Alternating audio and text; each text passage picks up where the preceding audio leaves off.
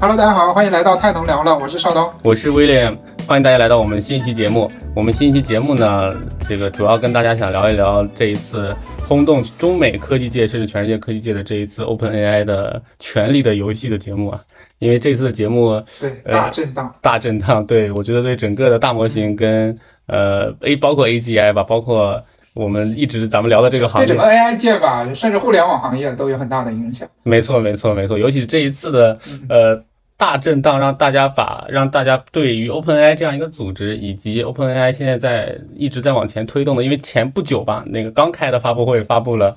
呃 GPTs，然后正在如日中天的时候，突然发生了大震荡，人事震荡。是我跟你说个有趣的事情，就是在这个之前。我不是要呃做一个分享嘛，就是这个 AI 的那个一个分享。对。然后前一天我看了，前一天我又把那个 Sam 在所有公开场合的一些信息、演讲呀，包括他的一些博客看了一遍。嗯嗯嗯。然后第二天我就看到这个新闻，我刚开始还以为是这种假新闻或者调侃的。对。我靠！然后发现不对啊，这好像是真的。然后感觉真的不可思议，你知道吧？这家公司真的现在真的是如日中天呀，真的不可思议。对，非非常非常感动，就是这种很惊讶。呃，那个，要不你先简单描述一下整个一个过程吧，然后我们基于这个，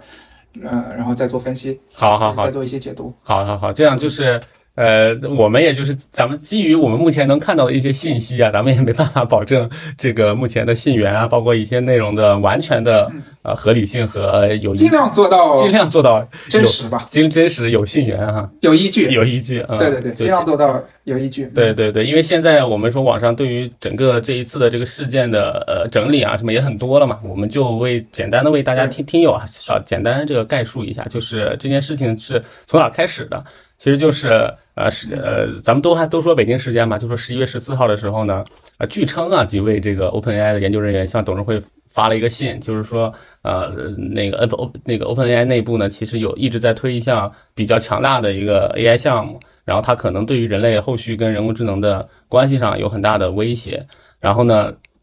然后第二天啊，不是第二天，就是十一月十七号呢，Sam Altman 就。呃，收到了这个伊利亚，就是咱们一一会儿的主角之一吧。这一次风波的核心人物，核心是目前是，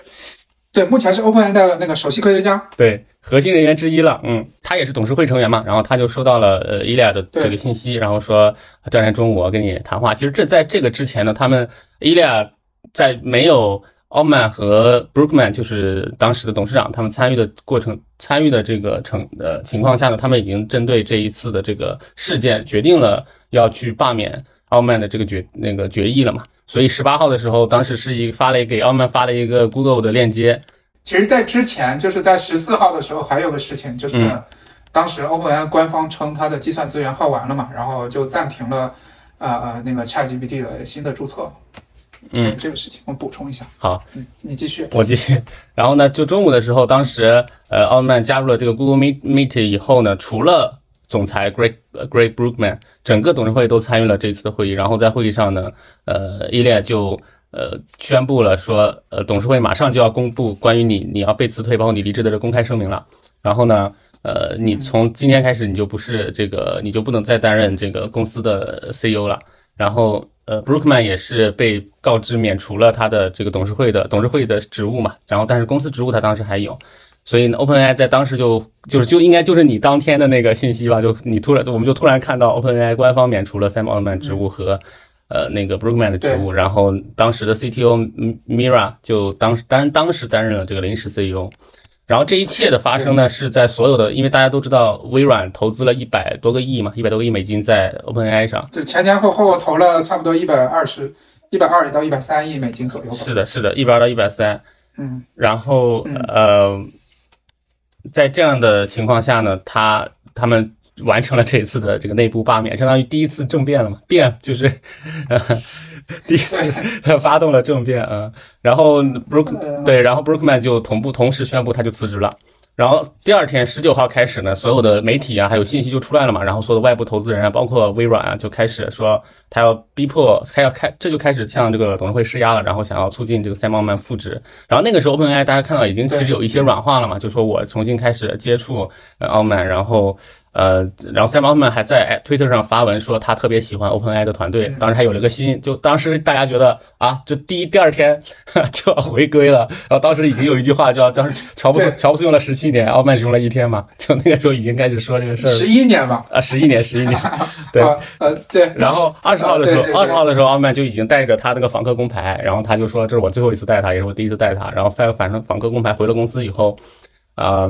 对，带着 OpenAI 的访客工牌，带着自己公司的访客工牌回到自己公司了以后，回到了这个呃这个跟 OpenAI 进行洽谈嘛。然后当时的临时 CEO 就刚才大家我提到的，当时的 CTO，也就是接任了 CEO 的这个岗位的 Mira，也也是在这个时候就开始倒戈了。他也在推进奥曼和 Groupman 的回归。然后呢，当时就董事会就聘请亚马逊旗下的嘛，就那个 Twitch 的啊 CEO 又担任了临时 CEO，因为 Mira 不。他他支持了吗？他不干了，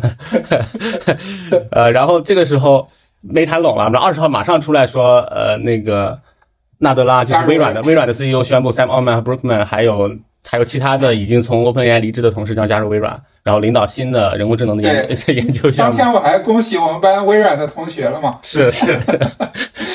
加入新的同事，加入新的同事，然后大家就比较震惊嘛，就说完原来没有谈拢这件事情，原来还是说呃那个整个这个团队加入了微软，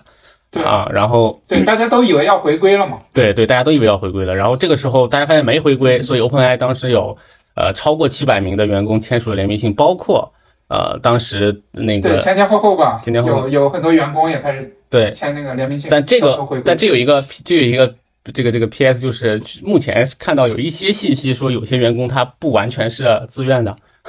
有可能就但这不保证。这个不是关键的，不是关键啊，不是关键，这个不是不是关键。反正在七百二十号员工，呃，七百五十个总共总员工的 OpenAI 里面有超过七百个员工签署联名信，包括了啊。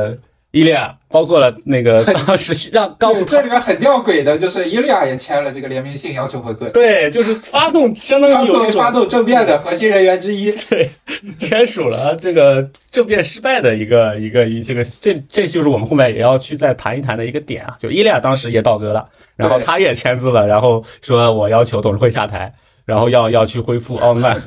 Brookman 的嗯，这个这个职位，然后要求回归嘛？对，然后在这样的内部压力下的外部压力，相当于又给了一把火嘛，就是那个 OpenAI，对，当时据称就有一百超过一百个客户已经联系了，呃，当时的这个谷歌投的那个叫 An Anthropic，Anthropic 就表表达了自己愿意转转到 Anthropic，转转转到其他阵营。这个这个我补充一句，就是非常好用的，他们家的产品叫 Cloud。嗯嗯嗯嗯。之前他们一直支持文件上传和那个文件的一些分析整理这些的，对，嗯。但是后面 OpenAI 不是这个 ChatGPT 有几天老是那个啊服务不正常嘛，然后那个 Cloud 用户激增，然后后面他们这个可能算力也吃紧嘛，然后之前还不限制那个 token，现在慢慢也开始限制对话数量，包括文件上传这些了。你继你继续，我继续啊。然后呃，在这个在这样的一个内部也倒戈。然后再加上内部压力很大，因为当时就有说没有人的 OpenAI 就 不是 OpenAI 了嘛。然后 甚至 OpenAI 董事会还跟啊 Anthropic 讨论过是不是要合并，那 Anthropic 当时肯定不愿意嘛，因为你你你你你人都没有了才是对他最好的一个结果。然后 OpenAI 在这样情况下，在北京时间十一月二十二号，应该是在当地时间还是在当天的情况下啊，宣布了 Sam Altman 将回归公司担任 CEO，然后他要重重组了董事会嘛，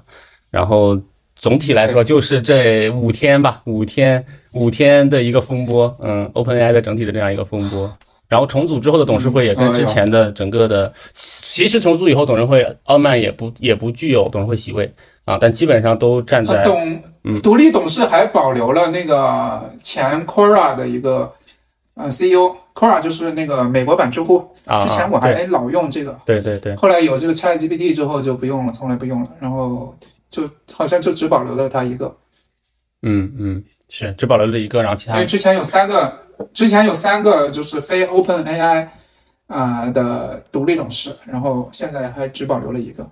OK OK，对，这就是大结局了。对，大目前目前的结局。对，到目前为止的结局，不知道后面还不会不会有变动。我估计短期内应该不太会有变动了。奥特曼最后也发推了嘛，然后就庆祝这个事情结束了。嗯嗯。然后，然后还讲要跟欧呃那个微软加强合作，因为微软在这里面也扮演了很重要的角色。嗯嗯。它是首先是表达对于那个三奥特曼旧部的收留，后面又 极力促成这个奥特曼回归，对吧？也是非常不错的。至少这家让这家风雨飘摇的这这个呃 OpenAI 对大保存了下来，大呃大模型灯塔级的公司了，对，嗯对对对对，保存了下来。嗯，嗯，那基本的世界脉络就是这样，嗯，啊，那接下来我们就基于这个事事情去聊一聊吧。对，哎，首先这个第一观感真的还是震惊。是啊是啊，突然在真的是如日中天的时候，他突然发现了一些巨变。我们当时还讨论过说，如果这个团队真的完全加入了微软，那微软应该微软未来承担什么样的角色？然后我们整个行业可能就又有什么样的调整？然后没想到第二天又 又又要开始回去了。当时是每每个节骨眼上，我们都在讨论，就如果是这样会怎么样，如果是这样会怎么样，对吧？对对，没想到他 其实不止那个，没想到他都没有按照我们预料的这种节路线在走，尤其是依依恋的倒戈这件事情，其实我还挺挺挺吊诡的，嗯，说真的挺吊诡的，嗯嗯。嗯，然后还有一种论调呢，就是说，是不是这一次的呃结果就是利益啊或者资本啊战胜了我们说的安全啊和理想，就这些，慢慢的这这些天嘛，其实就出来了。然后其实这就涉及到说，为什么有这样的一种，其实这个我后面我嗯其实这个我后面想谈，就是说什么利益战胜了理想或者资本战胜理，我觉得这种思考方式太过于简单了。嗯二元二二元二这种贴标二元思维，对这种贴标签式的思考方式去去思考这个行业，或者去思考整个，因为毕竟 AI 这个东西是新东西嘛，整个产业的发展有点过于简单了，就是他。我们就不以这种方式去讨论了，对吧？就是这个就跟阴谋论一样，不值得去去去深挖。嗯我们还是以我们的逻辑去去思考这个问题。嗯嗯，好好好。对，当然这种论调还是 很多人讲的。没错，没错，因为这一次总加咱们所谓的加速派啊，还有什么安全派啊，还是在这里面每个人都在扮演自己的很重要的一个角色。嗯就我们先从这个，因为之前记得我们最早讲那个三毛奥特曼的时候，其实讲到过 OpenAI 这个整个架构，对吧？它是比较新的一个东西。其实我当时我记得我还说过说，它这种模式就非常创新嘛，然后也是面临一些挑战，但是我很乐见其成。我记得我当时好像是说过这样这样一句话，嗯，但是没想到短短半年之后 就出现了这种事情，哎，真的挺惋惜的，挺惋惜的。那我们先分析一下这个，呃，就是 OpenAI 这家公司吧，就是从架构层面，就为什么，就是从技术层面分析，为什么会能让他这么快的，就是让这个公司的一个核心人物、灵魂人物说罢免就给罢免了。然后你你你你看过他们公司架构吗？实际上他们有好像有主要的主体有四个，要不要不你简单介绍一下这个吧？OpenAI 的这个机构的设立之初，就是呃，它首先是要保证这家公司的一个非盈利化，也是因为它要去保持人工智能的发展能是在人类的可控范围内嘛。它其实是这样，从这个角度来说，它的初心是为了对，为了这个防止而且他还有当，而且他当时他还有一个目标，就是说他不想让这种就是 AGI 的呃 AI 的这种能力掌握在一个啊、就是盈利性的公司，因为他觉得这个、就当时那帮发起人吧，觉得这样会有一定的危险，所以他们想做一家非盈利的一个机构。没错，没错。但是就是，但是呃，因为咱们说模型也好啊，算法也好，这一块太烧钱了嘛，所以这个费用因为随着训练的不断的加深而增加了很多，所以一开始他们的十亿美金远远不够他们后续的这个还有优秀的人才，对，还有优秀的人才。嗯。啊，所以为了股权融资，所以他们后来在 一九年和二三年都进行了一次调整，就是把在还是以咱们他们这个非营利组织的为核心的基础上，然后 owner own 了一一个叫 OpenAI Global 的这样一个公司，这样一个这样一个夹层用于管理这个 OpenAI 的盈利性的公司，可以去接受有有融资的，就可以去接受融资了嘛。然后，但是他必还是必须要服从对 OpenAI 的，所以他嵌套了一下这样的架构以后，把自己的这还是把这个公司的控制权放在了这个董事会里，然后既然后他用他用多数股东来去。呃，他用股，他用这样持股的方式来去接受，包括呃员工持股啊、微软啊这样的一些呃投资人的投资，然后来去给 OpenAI 的这个非营利组织输血 LP，对，就就就有限，就就是有限合伙人嘛，嗯，不参与公司经营的。嗯，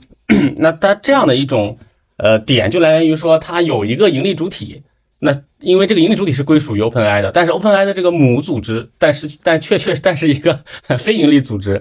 那这样的情况下就是。他他甚至还在官网上有一个明显的这个文字，就是他们不对不对不对投资人的任何收益来去负责，然后它的本质上应该把这份对。投资视为一个捐赠啊，所以这件事情上，啊，呃，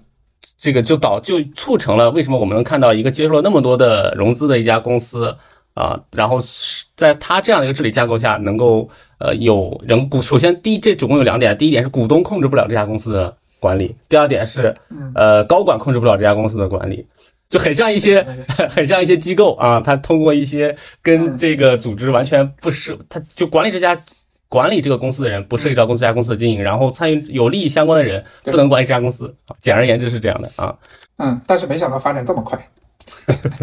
对，关键还是技术的涌现和爆爆炸式的发展太快了，嗯。然后还主要是因为烧的钱和融的钱以及挣的钱逐渐变多了，嗯嗯啊，当时我发了一个朋友圈，就是在他们，呃，就是我看到这个事情的时候，我记得发了一个朋友圈，就是说，本质就是 OpenAI 发展太快，不管是技术还是对我们人整个个人类的影响都很大嘛。当时设计的公司架构，啊、和利益分配，还有价值观的优先级都跟不上了这个发展跟浪潮，需要更新，需要博弈去做重新的平衡。但是我后面还有一句啊，嗯 这个是第二天宣布 奥特曼回归的时候，我认为这个事情就定了，嗯对吧？我后面还加了一句，我说希望呃 Sam 经此一役能够带领 OpenAI 进入下一个时代，然后他那他就能在跟商业史上跟 Elon 跟 Jobs 在商业史上的地位越来越近了，我还写的祝福他，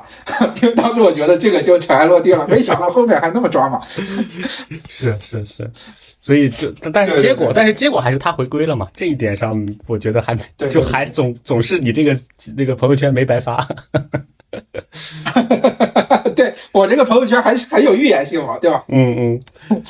所以从嗯从这个角度来说，你觉得这样的一种架构，包括现在改组完，其实从治理层面来说没发生调整，只是人员上重新重新聘请了几位嘛，嗯，就从这个角度来说，你觉得嗯，我倒不觉得，我觉得他们架构上可能会做调整。呃目前还没调整，目前还没调整，就是后面嗯啊，目前还没调，因为还时间太短嘛，才五天嘛。对对对，我觉得有可能会做调整。嗯，当时其实他们对这个架构还是蛮自信的。其实微软当时也是觉得，包括这个架构也好，包括他们想做的事情也好，挺好嘛，才重金投入嘛，对吧？但是没想到这个还是有一定的风险的嘛。但是这个事情呢，呃，因为因为什么？因为当时那个呃那个叫什么 Sam，他是在 Y YC 就做投融资的嘛。对吧？其实他跟很多公司做过这种架构的设计啊，做过这些嗯啊、呃公司治理上的一些东西，吧？对吧他做过很多这种，就很有经验的嘛。但是没想到在这一次他自己栽在这个里面。我我觉得就是像我们类比他像那个《三体》里的执剑人嘛，就是现在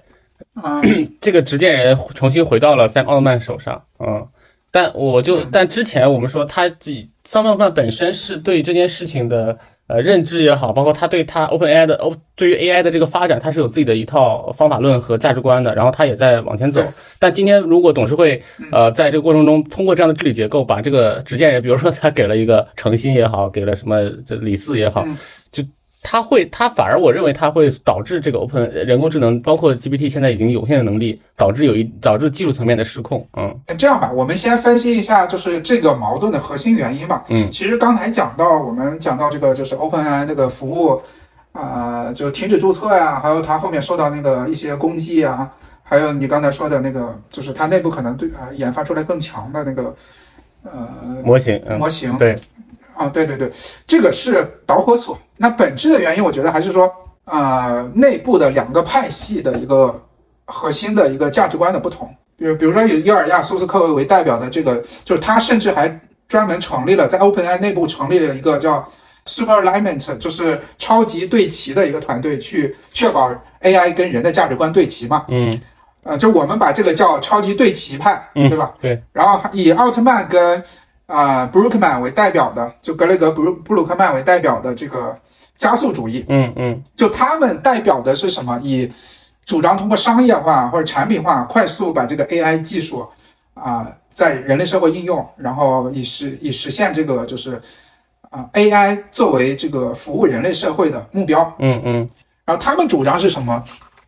就是通过 AI 技术快速推向市场，然后这样，比如说促进经济发展呀、科学发现呀、帮助解决一些问题、全球化问题什么，然后呃做一些实际的调整，然后促进 AI 的发展。就这两派本质上是这两派的一个矛盾。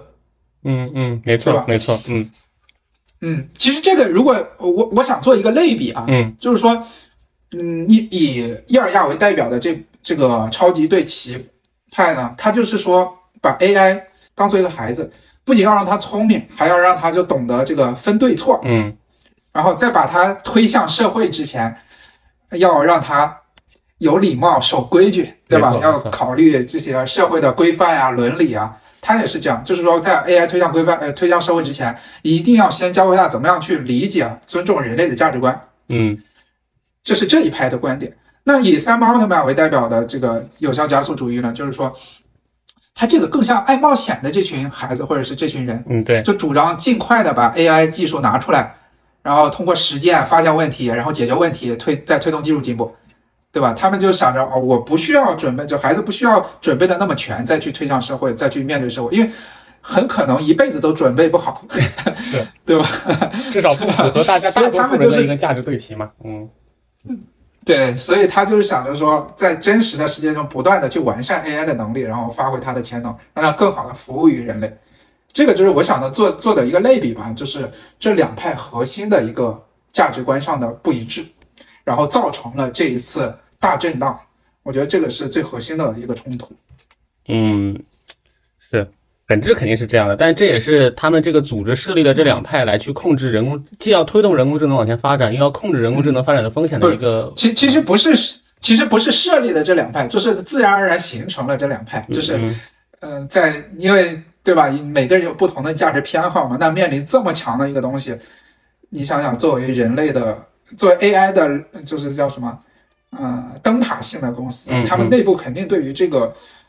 他们内部首先第一个是说，他们肯定看到了比现在市面上我们公开能看到 GPT 四更强的这种，比如说内部版本也好，或者是实验性的东西也好，肯定他们是看到了这些东西。没错，那他们人对，那这些人在面临这么强的东西的时候，那怎么样思考？他们怎么样去把这个东西推向人类社会，推向让我们驾驭它？我觉得这里面自然而然就形成了可能相对比较偏保守一点的，或者相对比较是，就是叫这个就是实用主义一点的。那人人本身就分这两派嘛，对吧？嗯就在任何问题上，其实都分这两派，对吧？是是。你觉得就是为什么 Sam 不可或缺？就是为什么他是 OpenAI 的灵魂人物？嗯，就没有了 Sam，你觉得还是 OpenAI 这家公司吗？我不觉，我觉得不是，我一直是这个叫什么公司创始人或者呃灵魂人物是这个公司本身的这种论调的支持者。呃，嗯嗯就我我是这么理解这个事儿，就是为什么大家对于 Sam 不可或缺这个问题，尤其他的员工还有董事会会这么呃会这么敏感这件问题，就是除去 一些显而易见的什么对于创始投资对于创始人的要求啊，或者员工对于创始人的本身的有一些情感上的叫什么心理契约，是吧？嗯，在除嗯除此以外呢，其实我我认为说 Sam 他本身他内心的特质。咱们俩上一期的那个聊 Sam 的节目里面，应该已经提到过这个问题了，就是他其实是能够，你看他现在在做的主要工作是在干嘛？他不是在在在那个公司在搞一些在审在在看在看代码，在看模型，在用模型，他是在去推动，在到处。因为我刚才看到，就是他在接受那个谷歌的谷歌的那个 meeting 的时候，他还他还刚去中东募资呢。就他做的事情，在推在 OpenAI 这个公司的角色，其实是在推动这件这个技术，用他的方式往前走。往前走。嗯，这个这个工作是这份这个角色才是他在 OpenAI 不可或缺的原因之一。因为你这个工作换到嗯不不管是 Ilya 还是呃那个那个当时那个米尔米娅米娅，米尔米尔，嗯。他俩都不具备在市场中和在技术圈里这个影响力。这点是我觉得是比较，就像是就像是特斯拉如果没有马斯克，你就不会相信他能创造出一些颠覆性的颠覆性的产品，或者你就不会相信呃马斯克跟 Sam 还有点不同，马斯克还亲自参与产品设计，甚至到产线上改代码。对对对，你继续，你继续。但我的点来，就我的这个侧重点来源于说，他们就是一个是创始人对这家公司的核心灵魂影响力嘛，就是这个我说的跟马斯克的角色有点像。二就是，呃，第二块就是本来那个马呃 Sam 在 OpenAI 的一个角色，就是在就是在把它变成一个，因因为我们一直看到，其实呃大模型也好，多模态也好，他们在学界已经研发了，已经去做了很多年了，不是一直都说它不是一个今年二一年呃不是二三年初二二二二年底吧，它发布 ChatGPT 的时候才涌现出的一个产品，而是而是在有了这个产品以后，通过 Sam 和市场、Sam 和机构、Sam 和微软的这个关系过程中，让它变成了一个。大家可能都知道的一个技术路径下的一个好的成果，然后能够有那样的爆发式的增长，就这个是我认为赛博过去的点，也是也是我觉得是伊利亚回过头来发现你没办法找到一个取代者、替代者，他不是从技术层面找不到，也不是从什么影响力层面找不到，就是单纯从对于这个行业的推动的层面上来说，你把它给了微软，那微软就是这个行业领导者；你把它给了谷歌，那谷歌就是这个行业领导者。是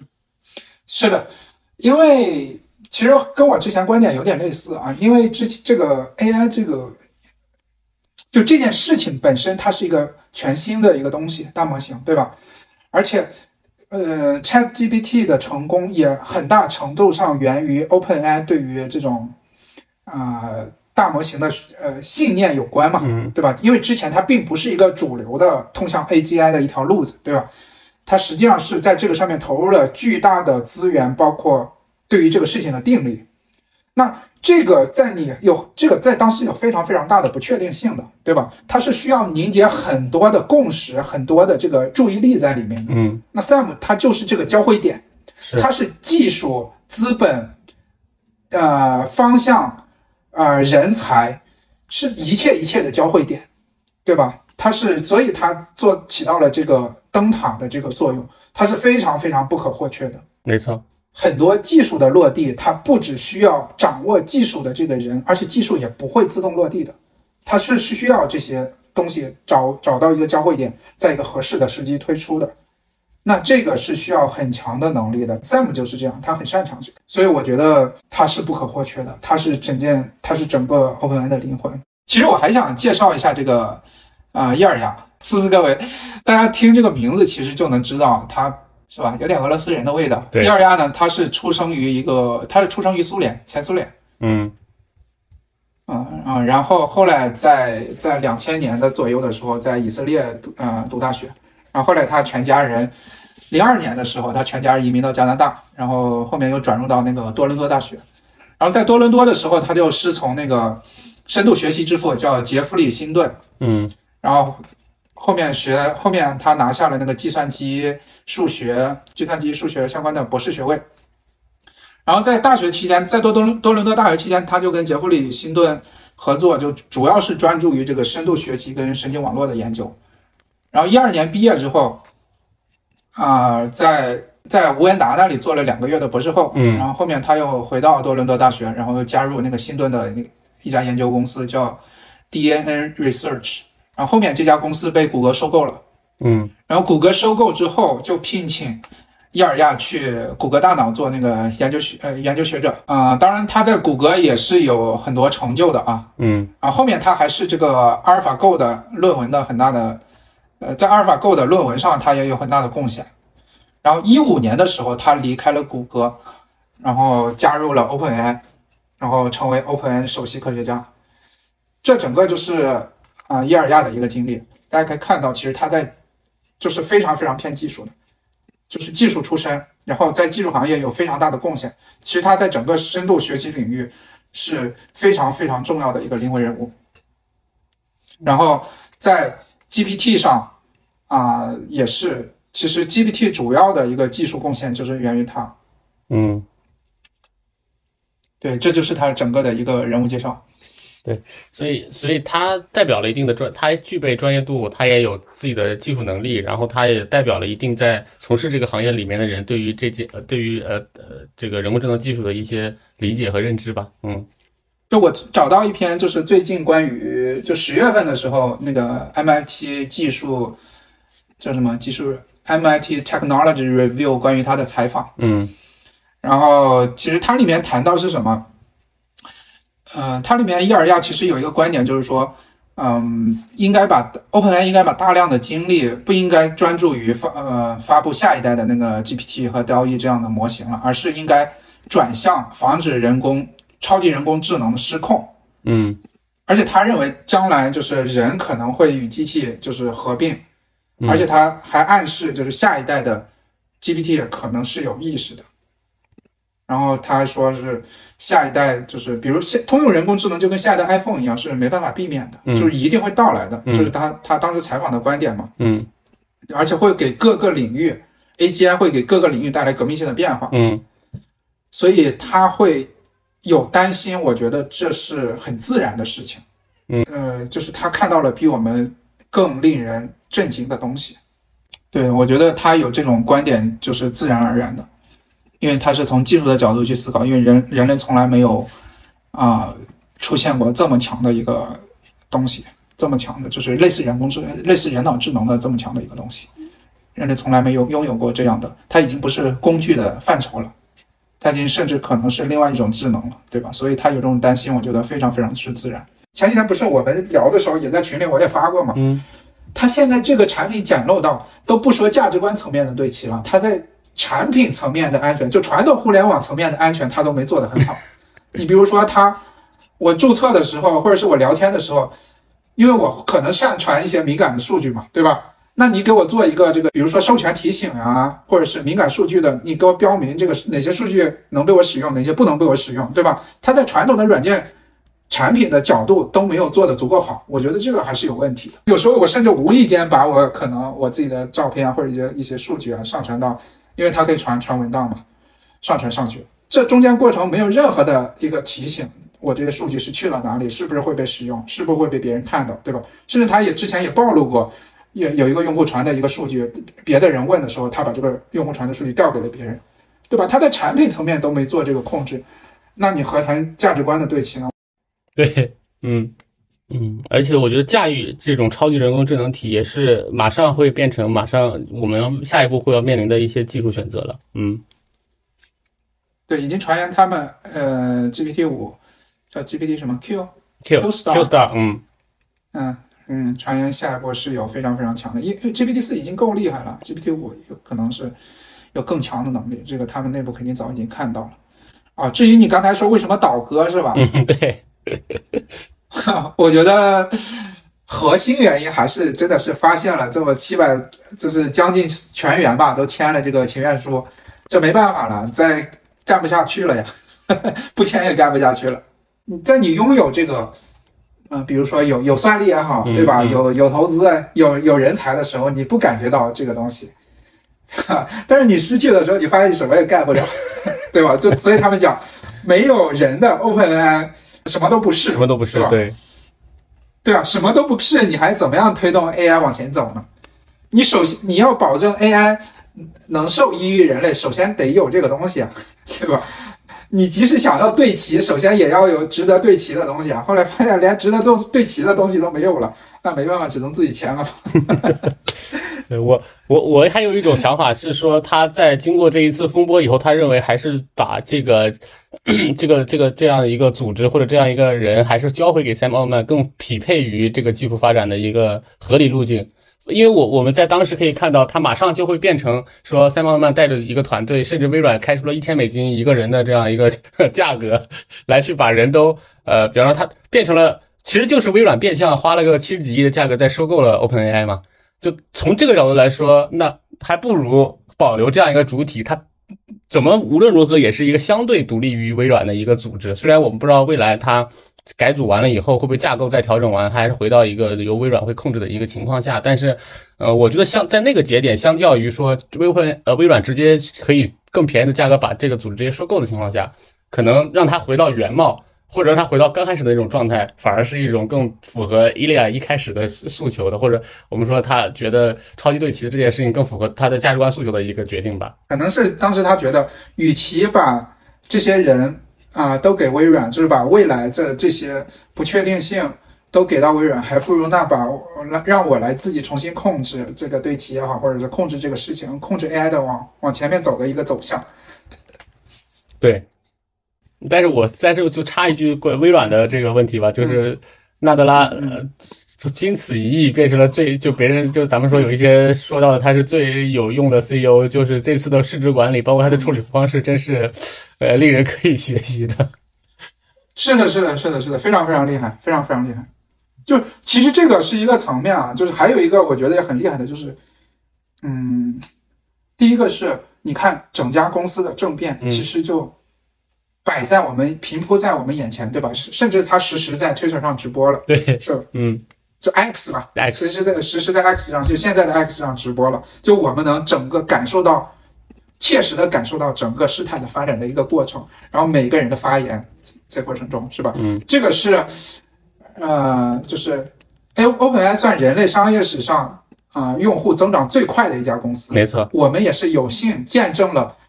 这种公司的一个变迁，非常非常有幸。然后另外一个就是，我觉得，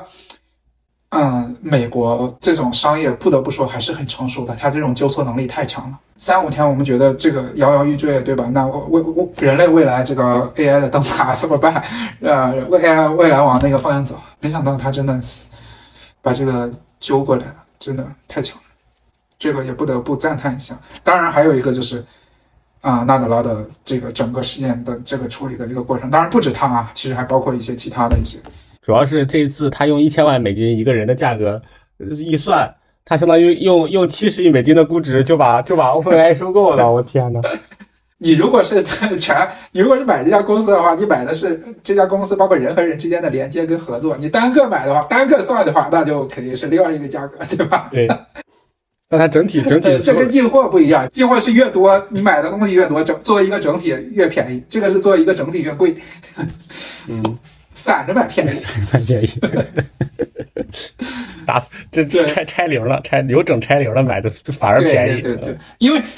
你散着买是买单个人的价值，对吧？你要打包买，那是人和人之间的链接也是有价值的。嗯，那我们我往下聊，呃，就是呃，从目前这个事儿的影响吧，嗯嗯，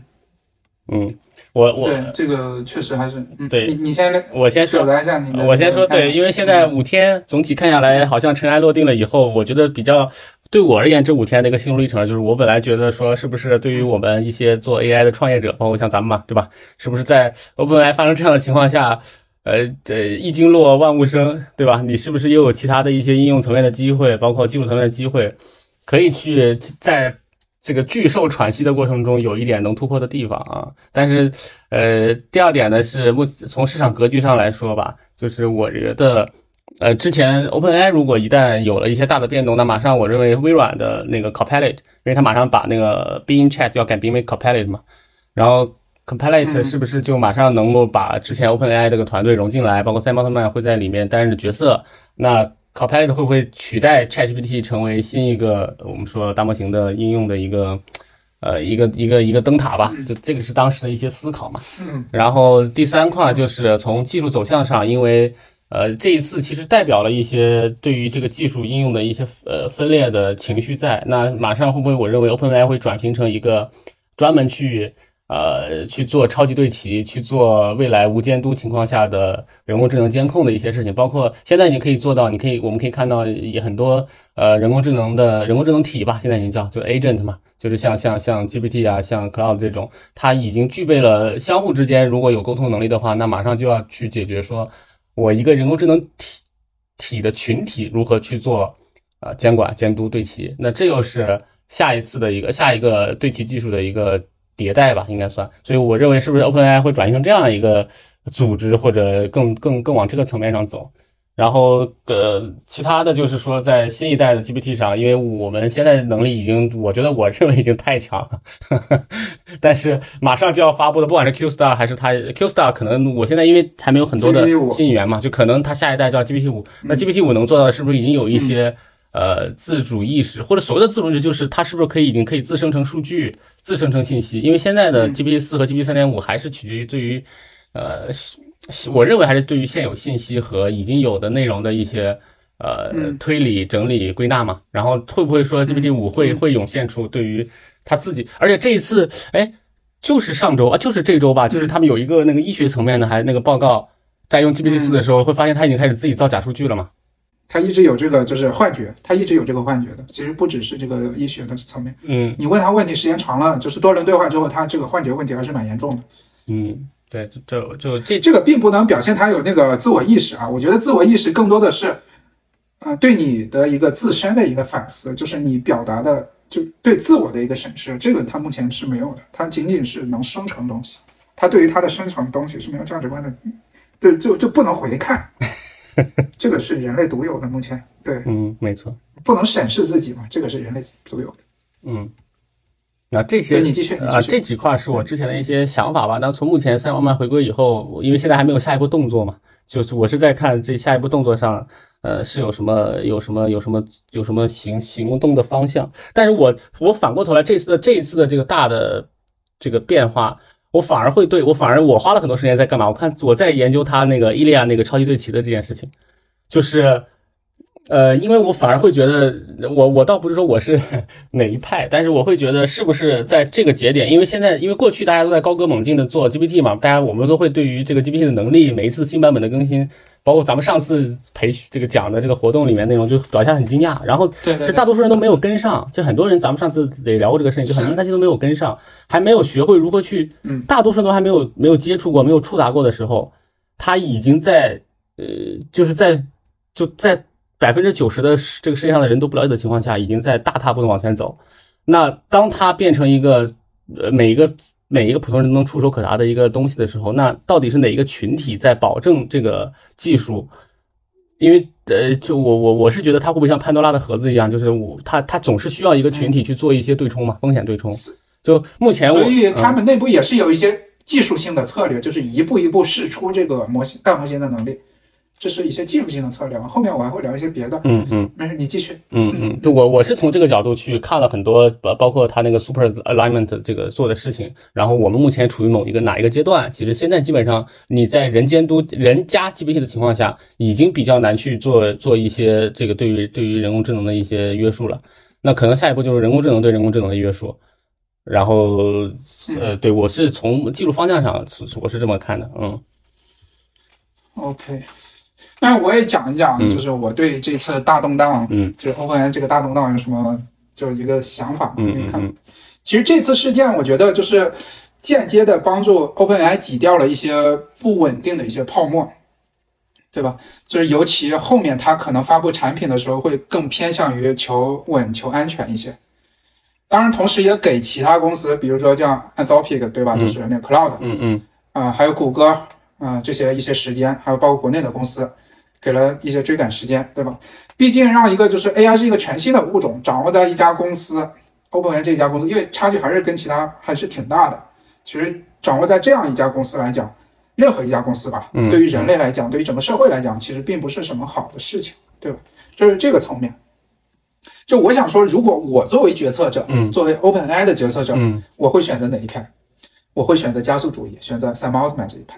就我会选择产品优先技术优先，啊，就是让去试错，对，技术优先，呃，产品优先，呃，然后商业更偏商业化一些，让让去试错，然后去调整，尽早的推向人类社会。就是因为我的价值观就是说，没有比创造这种更有意思的东西，而且能影响这么多人，就更让我兴奋的事情，你知道吧？就是这种东西是非常让我兴奋的。嗯 就是，当然这只是个设想啊，但是作为一个旁观者，就是作为一个我们从业者也好，或者旁观者也好，我觉得我的立场可能更偏向于一二样，就是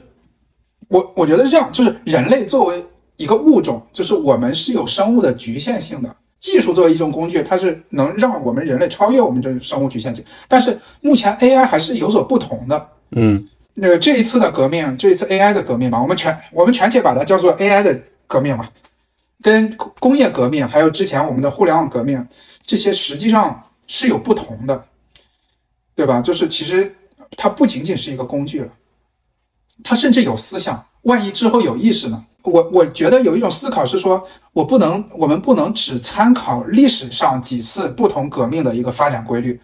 如果你把 AI 当做一个新的物种的话，你就应该从人类作为一个物种的这个时间维度上去看，就是不把 AI 当做一个工具，放到人类社会去思考。嗯，从这个人类中心主义的角度，对吧？人文主义、人类中心主义的角度去看，我们作为一个智能物种，如何驾驭和控制另外一个智能物种可能是有智能的物种为我们服务，对吧？嗯但是这个不不应该是 OpenAI 一家公司决定的，甚至更不能是这个 六十六个董事会成员决定，对吧？所以从 对从这个角度看，我觉得我可能作为一个旁观者更偏向于伊尔雅，对吧？嗯，就 O 就 OpenAI 这一次动态来讲，我觉得从某种意义上来讲啊，就是说，我认为在我看来，它也代表就是 AI 的价值观的对齐，已经从计算机代码是软件层面的约束，嗯，演变到了人类这个物理社会上价值观，甚至派系的纷争上，对吧？你看，他甚至把一家人类历史上用户增长最快的公司几乎搞垮，对吧？其实这个从某种意义上已经证明了 AI 对于价值观的影响以及它能带来的冲突，对吧？就这件事情已经证明了。没错，这这这这是最显而易见的，嗯。对对对，最显而易见的，就是其实我我最后我想分享一下，就是说，嗯、在 GPT 三之前嗯。发布之前，嗯、应该是那会儿 GPT 二已经发布出来了，嗯。就一二家接受我非常喜欢的呃油管上的一个博主叫 Lex Friedman，嗯啊、他采访时他的表达的一个一个观点，那他认为说就是 AGI，比如说为为了 AGI 到来了，就人类的价值在哪里？人类的价值感在哪里？就生命的价值吧在哪里？嗯，当当然我不直接用他的，呃，我是用我自己的理解，啊，不直接是他的话。就他讲，他认为说，虽然有可能存在某种基础的进化意义上的目标函数，就是我们人的一个生存的一个价值嘛，比如说生存或者是繁衍后代，这个都是基础的进化意义上的目标函数，但这并不完全等同于生命的意义。生命的意义不应该是一个简单的外在的定义，而是一个由我们自己去探索和定义的过程。人类的存在本身就是奇迹，我们应该利用这个短暂的存在来最大化我们的价值和快乐。我觉得伊尔亚这句话非常好，就我我也想送给大家，我我觉得非常好啊。这个真的是有可能是 AGI 到来之后人类 最后的尊严了，也是我们生存的最大的意义。对，我觉得从创业者的角度来看，很容易与 Sam 产生共鸣，对吧？但是我们也，对，但是我们也不能忽视，就是这种顶级科学家，然后创造出 OpenAI 这些这帮人，他们对于 AGI 的思考，我觉得也非常非常值得我们去了解。那今天的节目就到了这里了啊，嗯，然后大家还有什么关于这个问题，也可以在下面评论，然后我们也希望大家能够参与到这件事情的讨论中来。嗯。然后我们的播客也成功的突破了一千位订阅者，非常感谢我们这半年来的这个节目受到大家的支持和呃热捧吧，就是和持续的关注。也没有热捧，一百一千个不热。希望在对，希望我们能够在未来持续输出有观点和有点价值的内容，然后呃，希望大家持续关注。嗯，非常感谢各位的支持。对对对，好，行，拜拜拜,拜。Let's go off the screen, scrap the final.